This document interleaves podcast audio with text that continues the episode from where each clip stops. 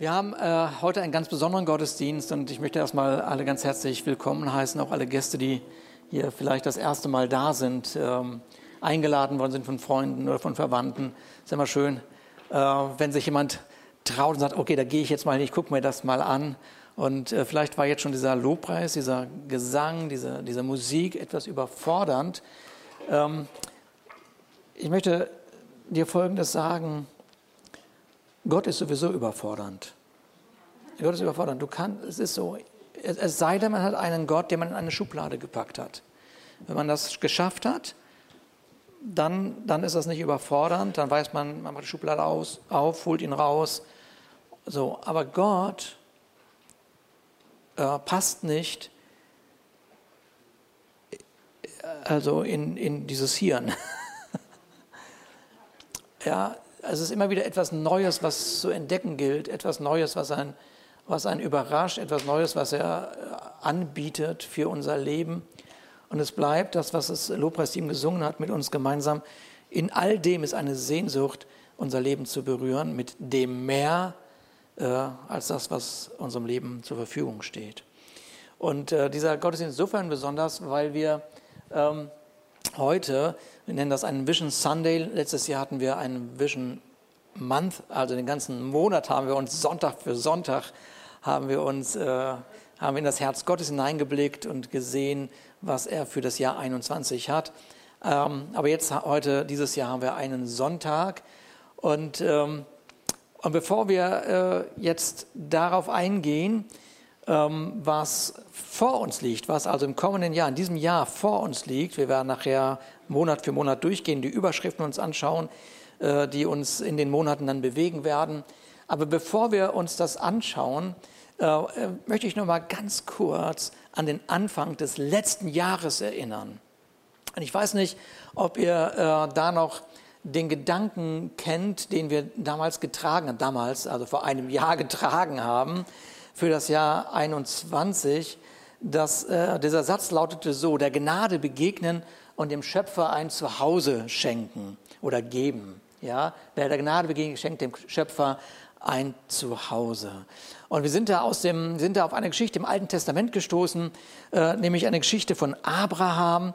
Der saß zu einem ganz bestimmten Moment in seinem Leben vor einem Zelt, vor seinem Zelt. Und äh, er blickte so hoch und dann sah er drei Männer äh, so auf sich zugehen oder es sah so aus, als würden sie an dem Zelt vorbeigehen.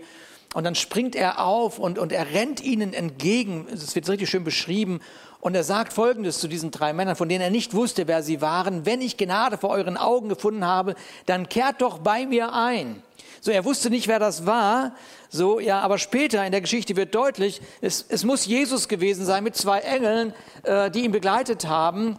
Und, äh, und, und während, während dann also dieser, dieser Jesus in das Zelt von Abraham tritt, das ist also eine ganz besondere Geschichte, in dem Augenblick kommt ganz viel Hoffnung in das Leben von Abraham. Verheißungen, die wann auch immer in seinem Leben, in seinem Leben ausgesprochen wurden, wurden nochmal bestätigt. Und in dem Augenblick erfüllt sein Haus, sein ganzes Haus mit Hoffnung erfüllt.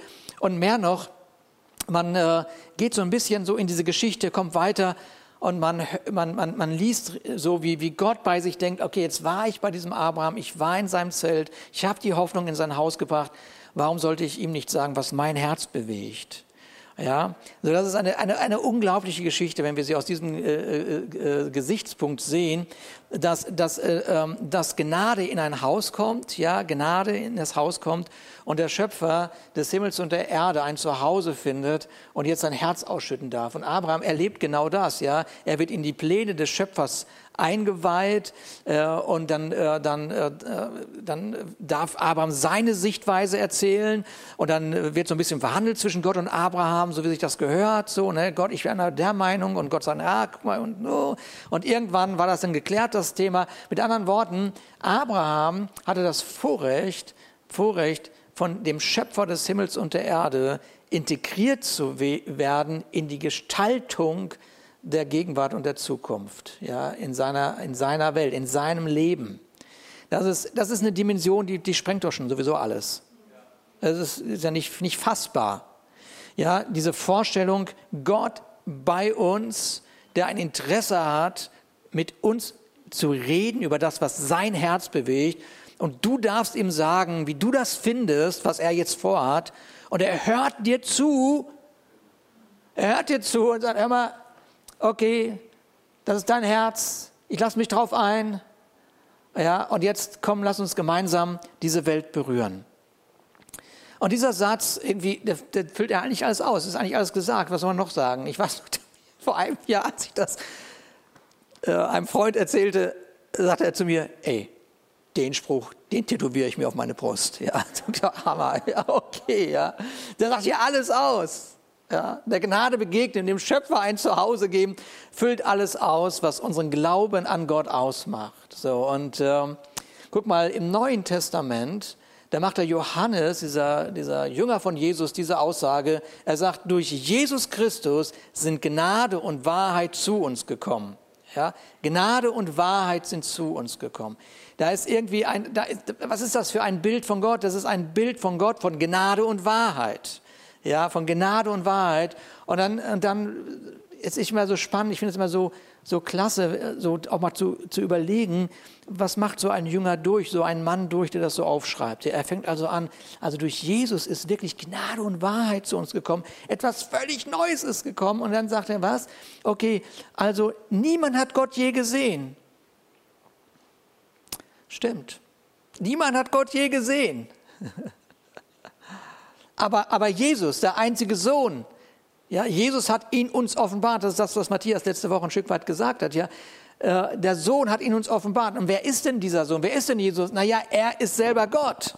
Jetzt ist man ganz verwirrt. Ja, okay. Also Gott selber offenbart sich durch Jesus dieser Welt und dann sagt er, das ist der Vater. Das ist der Papa. Das ist der Vater. Ja? Er sitzt an der Seite des Vaters. Also mit der Begegnung, in der Begegnung mit Jesus, ja, erleben wir eine Begegnung mit der Gnade, eine Begegnung mit Gott selber. Und diese, diese Begegnung führt sofort in das Herz eines vollkommen guten Vaters. So. Und das ist bei den Botschaften, die man sonst so hört, äh, erstmal, erstmal gut.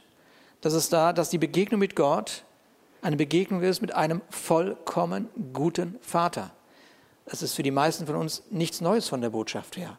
Das haben wir alle schon gehört oder vielleicht schon mal gehört, aber das, was Marvin heute in der Begrüßung sagte, ist so essentiell. Ja, manchmal muss man direkt wieder dorthin zurück, um wieder ins Staunen zu kommen über das, woran glauben wir eigentlich? Was macht eigentlich unseren Glauben aus? Warte mal, lass mich noch mal kurz nachdenken. Wozu habe ich eigentlich Ja gesagt? Guck mal, einer der Jünger, dieser Jakobus, der schreibt auch so einen Brief und dann schreibt er, alles, was Gott uns gibt, ist gut und vollkommen. Ja, und die Jungs, die das geschrieben haben, die sind durch einige Lebenskrisen gegangen. Ja, die haben einiges erlebt, äh, wo, man, wo, wo man schon vielleicht fragen kann, sag mal, ist Gott wirklich gut? Ja, oder auch diese ganzen Fragen, warum lässt Gott das eigentlich zu? Hätten die alle fragen können. Aber das ist ein Statement. Alles, was Gott uns gibt, ist gut und vollkommen. Er, der Vater des Lichts, ändert sich nicht. Niemals wechseln bei ihm Licht und Finsternis. Es war sein Wille, und jetzt kommt das ist ganz, ganz Wunderbares. Es war sein Wille, dass er uns durch das Wort der Wahrheit, Wahrheit war Jesus, na, durch Jesus ist Gnade und Wahrheit geworden, durch das Wort der Wahrheit, durch die rettende Botschaft, neues Leben geschenkt hat. Völlig neues Leben geschenkt hat. Und jetzt, jetzt macht er wie, also jetzt machen wir ein Reset. Reset-Knopf drücken. Ja, Reset-Knopf drücken. Hat irgendjemand einen Reset-Knopf gedrückt in der Begegnung mit Gott? Zwei, drei, vier, manche überlegen noch. Manchmal hält das alte Leben ein so fest. Aber aus der Sichtweise des Himmels ist ein Reset geknüpft, äh, gedrückt worden aufgrund dessen, dass die Gnade entgegengesprungen ist. Und Gott sagt, okay, ich schreibe die Geschichte neu. Eine neue Schöpfung ist auf dieser Erde. Eine neue Schöpfung ist auf dieser Erde. Etwas völlig Neues ist in dir durch die Begegnung mit Jesus Christus entstanden. Wow. Das ist eigentlich schon mal ein Applaus für Gott wert, wenn wir das denn verstanden haben. Ja. Das, ist, das ist zu groß.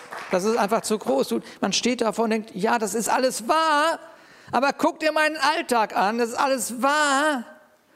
Ja, aber ich habe Herausforderungen, von denen hast du keine Ahnung. Stimmt. Du hast keine Ahnung von meinen Herausforderungen. Wir hatten keine Ahnung von dem, was ihr erlebt habt diese Woche. Ja, haben wir keine Ahnung von. Ich weiß nicht, was diese Woche alles los war, aber ich weiß, wir haben denselben Gott.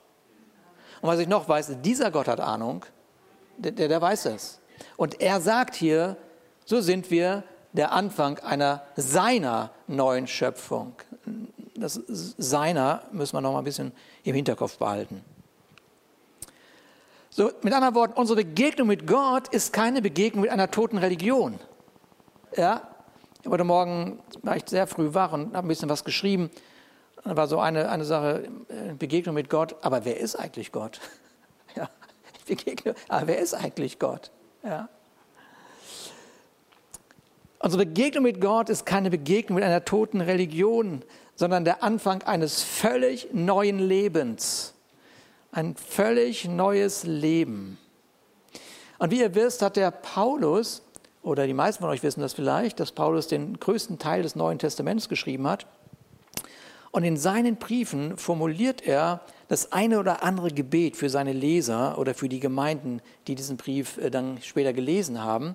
Und das hatten wir uns jetzt in der Bibelschule, die gerade neu gestartet ist, angeschaut. Wir haben uns ein, ein dieser ein Gebet angeschaut und vielleicht ähm, kennt ihr dieses Gebet und ich werde das mal in aller Ruhe vorlesen, weil das hat so ein tief, also da ist so viel Tiefe drin, da ist so viel Potenzial drin, äh, dass wir danach auch wieder sagen werden, was ist das für eine Dimension? Ich, ich, ich kratze ein bisschen da dran.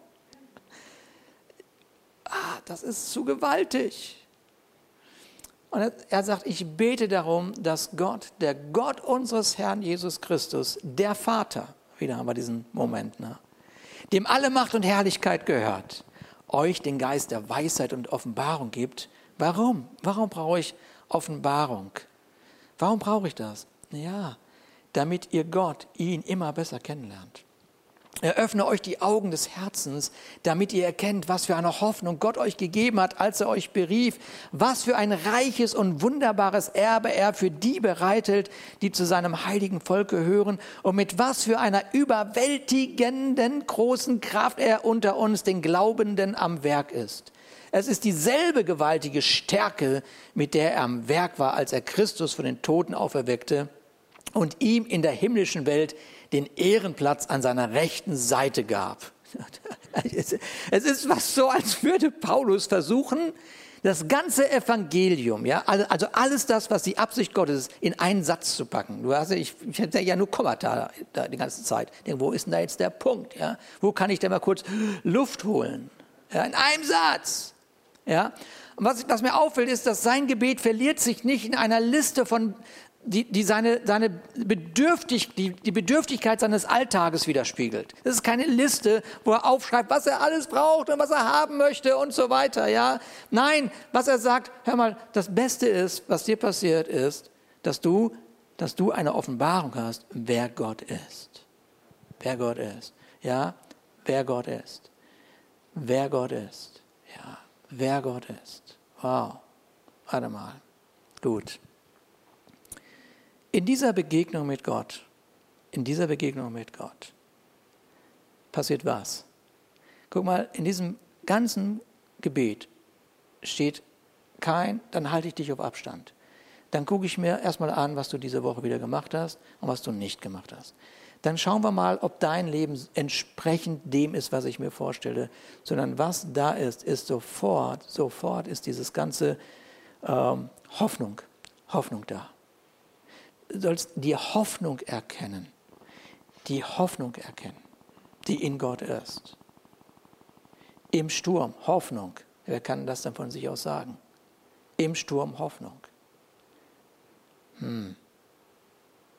Und dann, warum habe ich denn Hoffnung? Naja, dann guck doch mal genauer hin. Guck doch mal genauer hin. Warum ist Hoffnung da? Ja, Hoffnung ist da, weil da ein Erbe ist. Ein Erbe. Das ist ein Erbe. Da ist ein Erbe, ein wunderbares Erbe. Hm. Ein Erbe bedeutet, ich muss nichts für machen. Ich kann es einfach bekommen. Ich bekomme es einfach.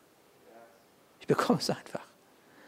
Und dann, und dann, dann denkst du, jetzt reicht ja schon. Also ich begegne Gott, habe Hoffnung, werde auf ein Erbe aufmerksam gemacht, denkst du, okay, das ist ja schon eine Dimension, die groß ist. Und dann sagt er aber noch, warte mal, aber eurem Leben ähm, stellt Gott eine überwältigende große Kraft für euer Leben zur Verfügung. Und nochmal wird mein Verstand gesprengt. Ich, warte mal, ich dachte, ich glaube an Gott. Und jetzt habe ich meinem Leben einen Rahmen gegeben, in dem Gott eine Rolle spielt. Ich komme auch Sonntag zum Gottesdienst und ich bete auch und ich, und ich bin ein bisschen fromm, weiß, was richtig und falsch ist, versuche das zu vermeiden, Mist wieder nicht geschafft, aber okay, nächsten Sonntag wieder. Und hier wird mir ein Gott vorgestellt, der mein Verstand sprengt. Ich weiß nicht, wie es euch geht. Das sprengt, sprengt mein Verstand. Und, dann, und dann, dann meldet sich ein Leser in einem Leserbrief und sagt, Paulus, kannst du mir nochmal sagen, wie stark diese Kraft ist? Diese überwältigende, kannst du mir die Stärke dieser überwältigenden Kraft, ja? Mann, das reicht doch schon, was er da geschrieben hat. Und deswegen sagt Paulus, okay, gut, dass du fragst. Also diese überwältigende Kraft, warte mal, lass mich mal überlegen, was ist denn, was ist denn, was ist denn überwältigende Kraft? Also was ist eine Kraft, die, die, die, warte mal, lass mich mal überlegen, was fällt mir denn ein? Naja, am besten, wenn der Tod überwunden wird. Ne? Okay, die überwältigende Kraft ist die Stärke, die Jesus von den Toten auferweckt hat. Okay, wieder stehe ich da und denke, Gott, das glaube ich? Das ist das, was, das ist mein Glaube? Also das ist die Dimension, in die du mein Leben hineingestellt hast? Und für den einen oder anderen ist das, ist das schon mal gehört worden. Wir haben es alles schon gehört. Wir haben das alles schon mal in der Bibelschule oder in den Predigten über Jahre immer wieder gehört. So, es ist theoretisch bekannt. Ähm, und natürlich, Jesus hat den Himmel für unser Leben geöffnet und trotzdem ist die Dimension kaum fassbar. Wenn das Selbstverständlichkeit in meinem Leben wäre oder in unserem Leben auch als Gemeinde, ja, sofort, was draußen um uns herum passiert. Hä? Hä? Wo ist das Problem?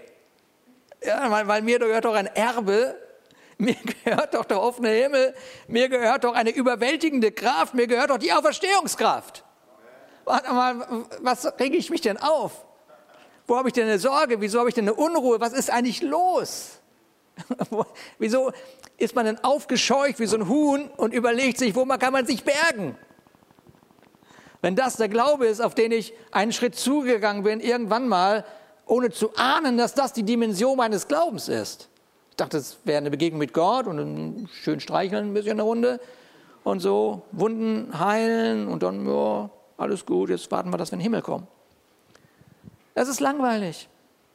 Und das findet Gott auch langweilig weil er diese Welt liebt. Er liebt die Menschen. Und Menschen brauchen eine Begegnung mit dieser überwältigenden Kraft, die deinem Leben zur Verfügung gestellt worden ist. Ist irgendjemand da? Ja. Deshalb, deshalb, das also äh, kaum fassbar, aber deshalb ist die Begegnung mit dem Vater so essentiell. Ja, die Begegnung mit dem Vater ist so essentiell. Denn das Anliegen ist, von dem Vater erfüllt zu sein und nicht von der Dimension. Das ist ein tiefer Satz. Weil wir, wir, wir, logischerweise schaut man schnell auf diese ganze Dimension, die Möglichkeiten, alles, was es fürs Leben gibt, das ist wunderbar. Ja? Und du versuchst das irgendwie zu begreifen und irgendwie zu erfassen und bist irgendwann frustriert und sagst, funktioniert nicht, funktioniert nicht, funktioniert nicht. Nein, es funktioniert auch nicht, wenn wir nicht auf den Vater schauen. Die Gemeinde ist aufgefordert, in diesem Jahr auf den Vater zu schauen, um dann daraus die Dimension zu leben, die der Vater für uns auf seinem Herzen hat. Seid ihr irgendwie da? Okay. Seid so ruhig. Seid ihr auch so, so ein bisschen so erfüllt von dieser Dimension, dass man denkt, warte mal, was, was redet der da eigentlich? Was ist das, was ist das für ein Glaube? Warte mal. Das stellt doch mein Leben auf den Kopf. Und irgendwie gesagt, oh, ich möchte nichts davon verschwenden. Ich habe Angst, dass ich das verschwende. Ja, das, das Verschwenden im Sinne von nicht nutzen.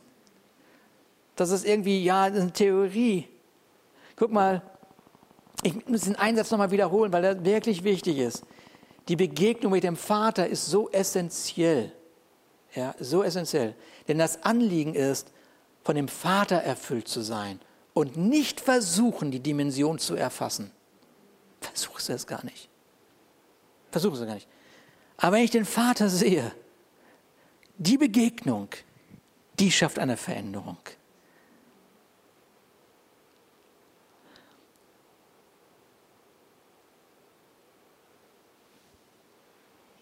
Psalm 91 ist der Lieblingspsalm von etlichen Menschen. ich liebe den auch. Wirklich. Weil der ist so schön. Wer unter dem Schutz des Höchsten wohnt, der kann bei ihm, dem Allmächtigen, Ruhe finden. Das ist ein wunder, wunderbarer Vers. Und vielleicht fallen uns sofort die Worte Schutz und Ruhe auf. Das ist das, was wir haben wollen. Schutz und Ruhe. Ja? Manchmal formuliert man auch, lass mich in Ruhe. ja? Schutz und Ruhe steht hier. Okay? Ja. Ich verstehe das auch mit lass mich in Ruhe. Das ist unser Alter. Manche sagen, lass mich einfach in Ruhe. Ich will einfach mal in Ruhe haben. Ich will mich irgendwo bergen, mich keiner sieht, Kloster oder was weiß ich wo. Ja. Aber das wichtigste Wort in diesem Satz, in diesem Vers, ist nicht Schutz und auch nicht Ruhe, sondern Wohnen. Wohnen ist das wichtigste Wort. Wohnen ist das wichtigste Wort. Wohnen bedeutet zu Hause zu sein. Wohnen bedeutet zu Hause zu sein. Und weißt du, was das für David, der der Autor dieses Psalms bedeutet hat? David hat gut zu. David hat sich bei Gott eingerichtet und nicht bei sich selber. Ui, ui, ui, David hat sich bei Gott eingerichtet und nicht bei sich selber. David hat sich in diese Dimension Gottes eingerichtet und nicht in seiner Dimension. Er hat Begegnung mit Gott gehabt und deshalb konnte er genau diese Psalmen schreiben. Deswegen konnte er schreiben, ey, also weißt du, wer da wohnt, der hat wirklich Schutz. Wer da wohnt, der hat wirklich Ruhe. Schau mal, die Menschen, das ist doch, ist doch ganz offensichtlich, die Menschen waren zur Zeit von Jesus so dermaßen von Jesus berührt, ähm, weil er ja diese, diese Dimension, von der wir sprechen, so alltäglich gelebt hat. Heute Morgen habe ich hier in, dieser, in der Runde mit den ganzen Mitarbeitern gesagt, dass ich heute Morgen Lukas 4 das Lukas-Evangelium Kapitel 4 gelesen habe und das berührt mich total, weil das fängt so quasi harmlos an. Also er heilte den und dann heilte er den und dann war er in irgendeinem Ort und dann heilte er alle, alle Kranken, alle Gebrechen und alle, alles heilte er. So, rundum. Mit einem Wort, er, der, der, hat das Dorf auf den Kopf gestellt, dieser Jesus. Das, das war nicht der Langweiler. Auf gar keinen Fall. Mit Jesus in ein Dorf gehen bedeutet, das Dorf ist danach komplett verändert. Vollständig verändert. Ein, ein völlig anderes Lebensgefühl bricht an. Gnade ist dem Dorf begegnet. Jetzt ist das so, dass das so berichtet wird. Also er heilt alle. Alle sind verrückt. Logischerweise wärst du auch. Wir werden aufgelöst, aufgebracht. Wir werden überlegen, woher kommt das? Wer ist das? Was ist da passiert? Ist das von Gott? Ist das nicht von Gott? Kann ich mich dem anschließen? Kann ich nicht? Und soll ich? Soll ich? Und wer, wer, wer gibt eine Referenz? Und alles normal. Und Jesus, heißt es, zieht sich zurück. Warum? Begegnung mit dem Papa. Begegnung mit dem Papa. Dann zieht er sich zurück und das Dorf rennt hinterher und sagt, wir wollen nicht, dass du dieses Dorf verlässt. Logisch. Wir wollen nicht, dass du dieses Dorf verlässt. Das ist, allein das ist schon eine gute Vision für eine Gemeinde. Eine Gemeinde zu sein, von der die Stadt sagt, haut niemals ab. Traut euch nicht, diese Stadt zu verlassen. das wäre mal eine Kirche, oder? Ist irgendjemand da, der bereit ist, so eine Kirche zu sein? oh Jesus. Okay, lass uns den Papa sehen. Lass uns den Papa sehen. Dann kommen wir genau in diese Dimension. Wir sehen den Vater und kommen in diese Dimension. Lass uns nicht diese, über diese Dimension reden und versuchen, es irgendwie hinzukriegen, so und schauen, wer hat das und wer hat das nicht und wer hat das und wer hat jenes. Nee, lass uns darüber reden, wie war deine Begegnung mit Papa? Was hast du diese Woche erlebt, als du dem Vater begegnet bist? Was ist dir aufgegangen in der Begegnung mit ihm? Was ist das, was dein Herz berührt? Und plötzlich ist dein Leben strahlend. Ich sagte gerade, Jesus predigt so, lehrt so, heilt so. Und die Leute gehen, denken, das ist Wahnsinn, was da passiert. Ne? Und dann gibt es aber die, die sagen, warte mal, das kann nicht von Gott sein, da ist irgendwas nicht dran in Ordnung. Und jetzt kommt wieder dieses, dieses wunderbare Statement von Jesus, das ich diese Woche auch durch die Bibelschule gerade, weil wir, weil wir es da gelernt haben, lieben lerne. Jesus sagt, er guckt die alle an sieht dieses ganze Wunder, das ganze Dorf steht Kopf vor die ganze, alle stehen Kopf. Und dann guckt er, ich sage die Wahrheit. er hätte, auch, er hätte auch irgendwann gesagt, ich bin die Wahrheit. Ne? Ich bin Gnade und Wahrheit. Und er sagt, sagt er diesen Menschen, ich sage die Wahrheit. Ich bin wirklich der ich bin. ich bin Jesus, ich bin der Sohn Gottes. aber dann gibt er uns dieses Geheimnis, was uns so bekannt ist, was so, aber so essentiell ist. Er sagt, warte mal, okay, von sich aus kann der Sohn gar nichts tun, sondern er tut nur das, was er den Vater tun sieht. Da hast du diese Begegnung mit dem Papa. Ich begegne dem Papa, sehe die Dimension der Möglichkeiten. Und ich sehe vor allen Dingen, dass er es vormacht. Ich sehe sein Herz. Was immer aber der Vater tut, das tut auch der Sohn. Mit anderen Worten, in der Begegnung mit Gott ist eine Ermutigung, etwas zu tun, was deinen Verstand sprengt, was aber Rettung und Heilung in diese Welt hineinbringt, was deinem Leben Gnade bringt, was deinem Leben Frieden bringt, genauso wie es in dieser Welt Frieden bringt.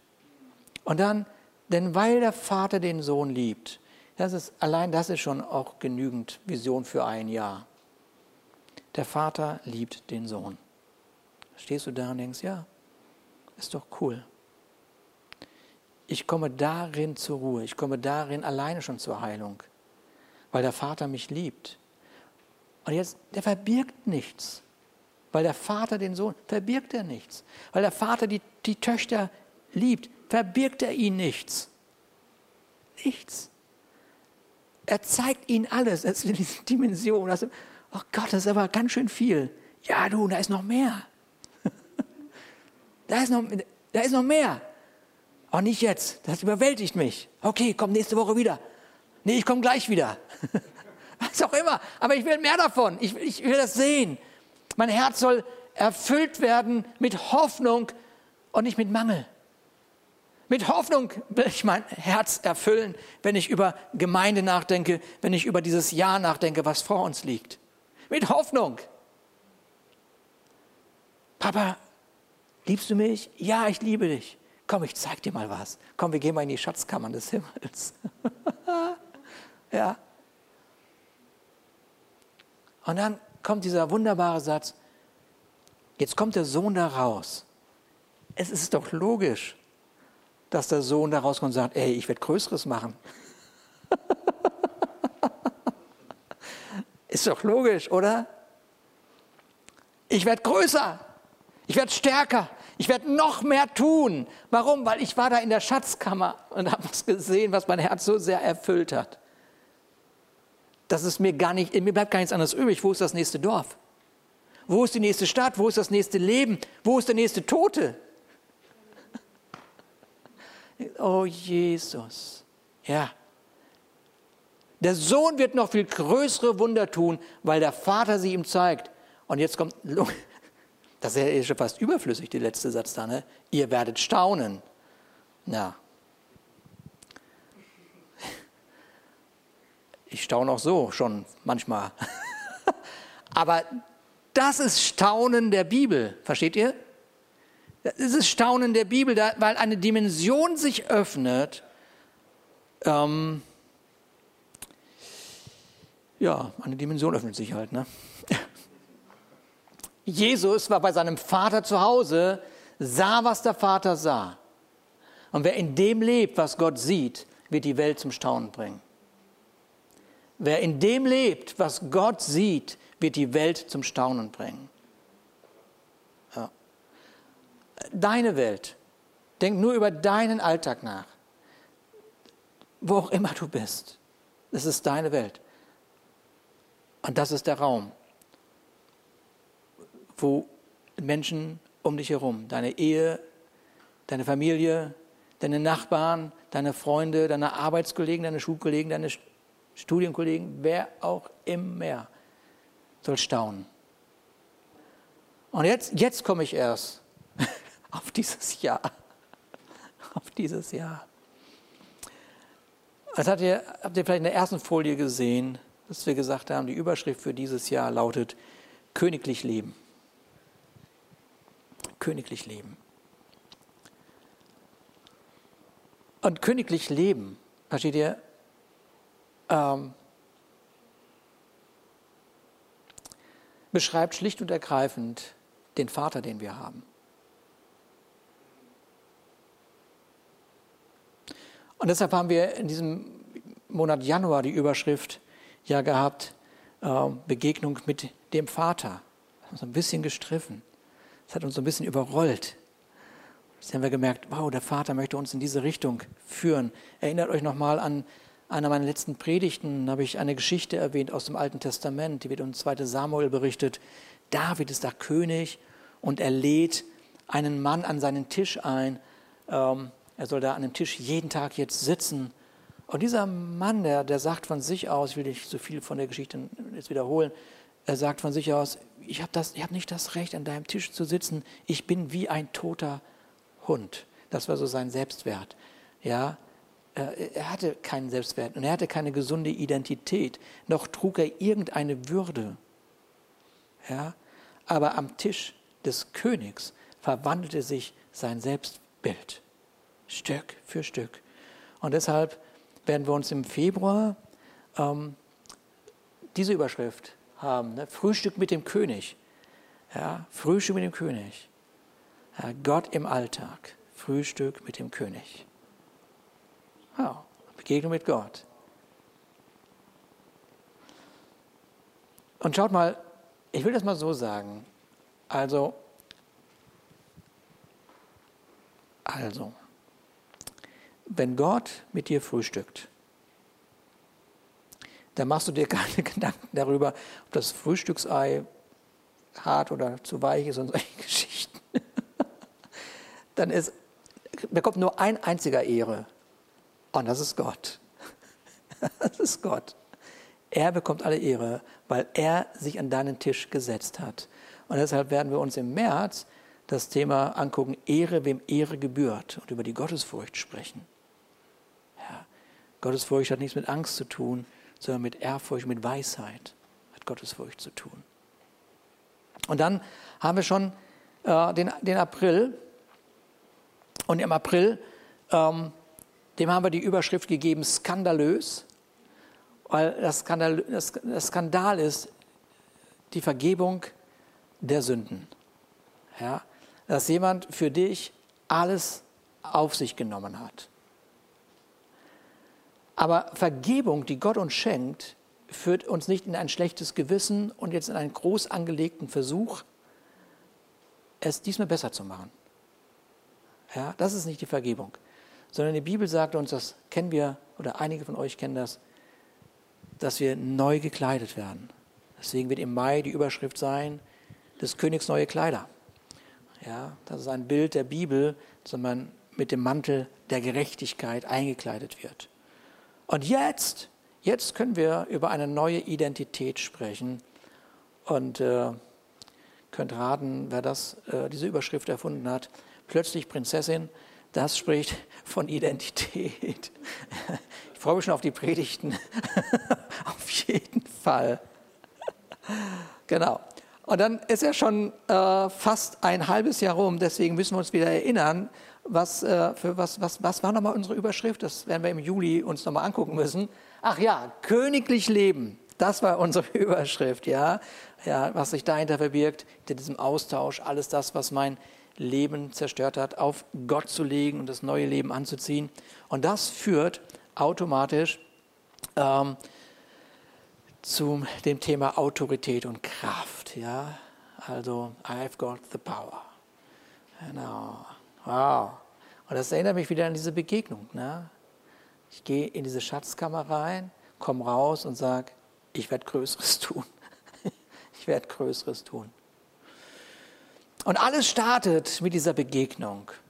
Und aus der persönlichen Begegnung heraus wird mein Leben nicht irgendeine Glaubensformel plötzlich sein, sondern diese Begegnung selber erfüllt mich mit Kraft. Ja, diese Begegnung selber erfüllt mich mit Kraft. Ja.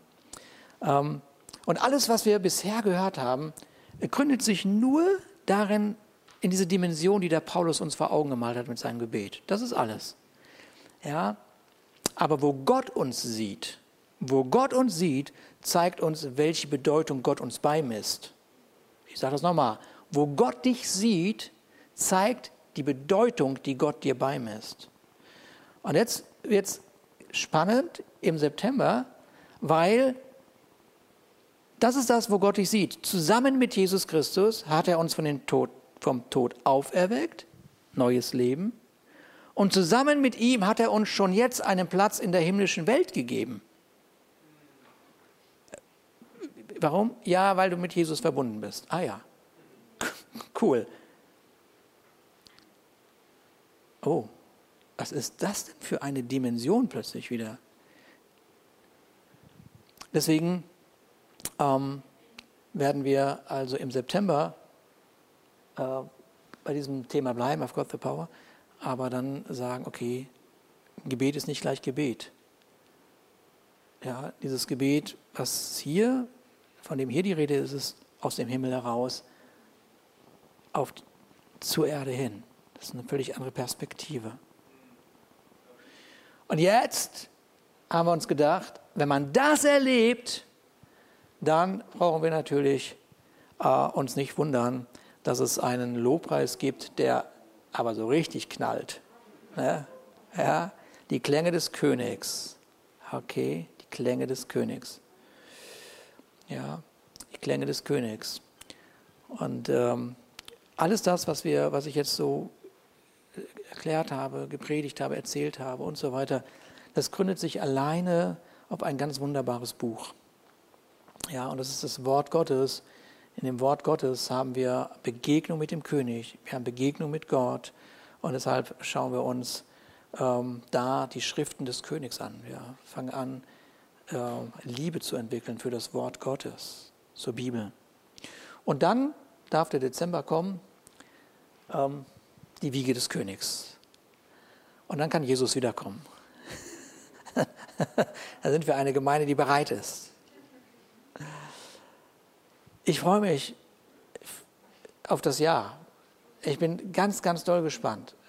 Das, was wir, als wir in dem einen Samstag und Freitag gebetet haben, und das so durchgegangen sind und ähm, in dieses Herz Gottes blicken durften, äh, ich so berührt von zwei Dingen. Also die eine Sache, es war ein bisschen genervt tatsächlich, weil ich dachte, okay, wo ist jetzt was Neues? Aber dann plötzlich habe ich gedacht, nee, warte mal, warte mal, okay, komm, lass uns, lass uns, lass uns nochmal begreifen, lass uns nochmal erahnen, lass uns nochmal umarmen, das, was uns durch den Glauben anvertraut worden ist. Und am Ende des Jahres wirklich sagen können, die Welt staunt. Und ich weiß nicht, vielleicht ist das für irgendeine Person heute wichtig, dieser Vers. Den möchte ich nochmal zum Abschluss in unser Herz hineinlegen, weil das ist die Sichtweise, wie Gott dich und uns sieht. Und du wirst mit einem neuen Namen genannt werden. Das Alte ist Vergangenheit. Vergiss das alles. Es ist was Neues in der Begegnung mit Jesus. Du wirst mit einem neuen Namen genannt werden, den der Mund des Herrn bestimmen wird. Guck mal, Gott wird bestimmen, wie du heißt. Gott wird bestimmen, wie dein Leben ist. Nicht deine Umstände und nicht Menschen, die was auch immer über dein Leben sagen. Und du wirst eine Ehrenkrone in der Hand des Herrn sein und ein königliches Diadem in der Hand deines Gottes. Und man wird dich nicht mehr die Verlassene nennen. Ja. Wow. Lass uns zusammen aufstehen.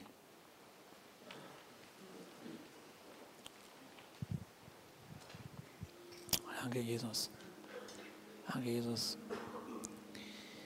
Vater, diese die Dimension ist, ist nicht zu fassen.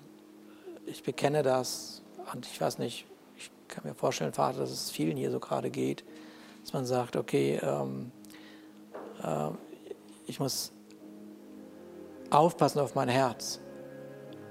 Ich muss aufpassen auf mein Herz.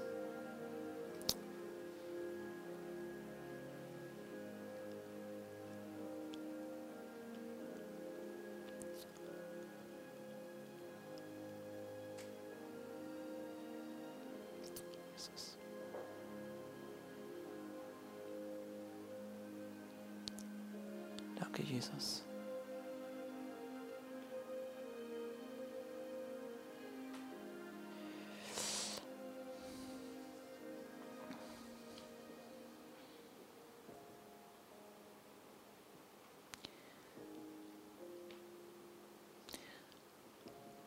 Vater, ich danke dir, dass du nicht aufhörst, uns das vor Augen zu malen, was es bedeutet, dein Sohn oder deine Tochter zu sein.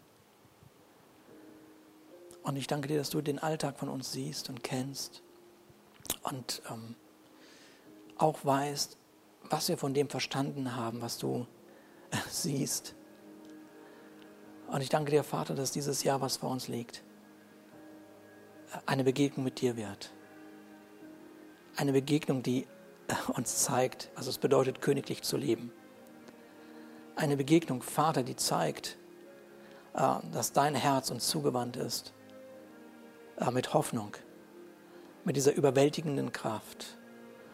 Und ich danke dir, Vater, dass du jetzt in diesem Moment durch die Reihen gehst hier, Vater. Und dass es eine Berührung jetzt schon, dass jetzt schon eine Berührung stattfindet. Dass wir berührt werden von dir, von deiner Gegenwart. Dass wenn wir hier rausgehen, nicht warten bis zum nächsten Sonntag, sondern dass wir es kaum aushalten, ohne eine Begegnung mit dir unseren Alltag zu gestalten. Danke, Jesus, für deine Liebe, für deine Gnade, für deinen Frieden. Danke, Vater, dass du mit uns gehst und dass das königliche Leben begonnen hat. In Jesu Namen. Amen.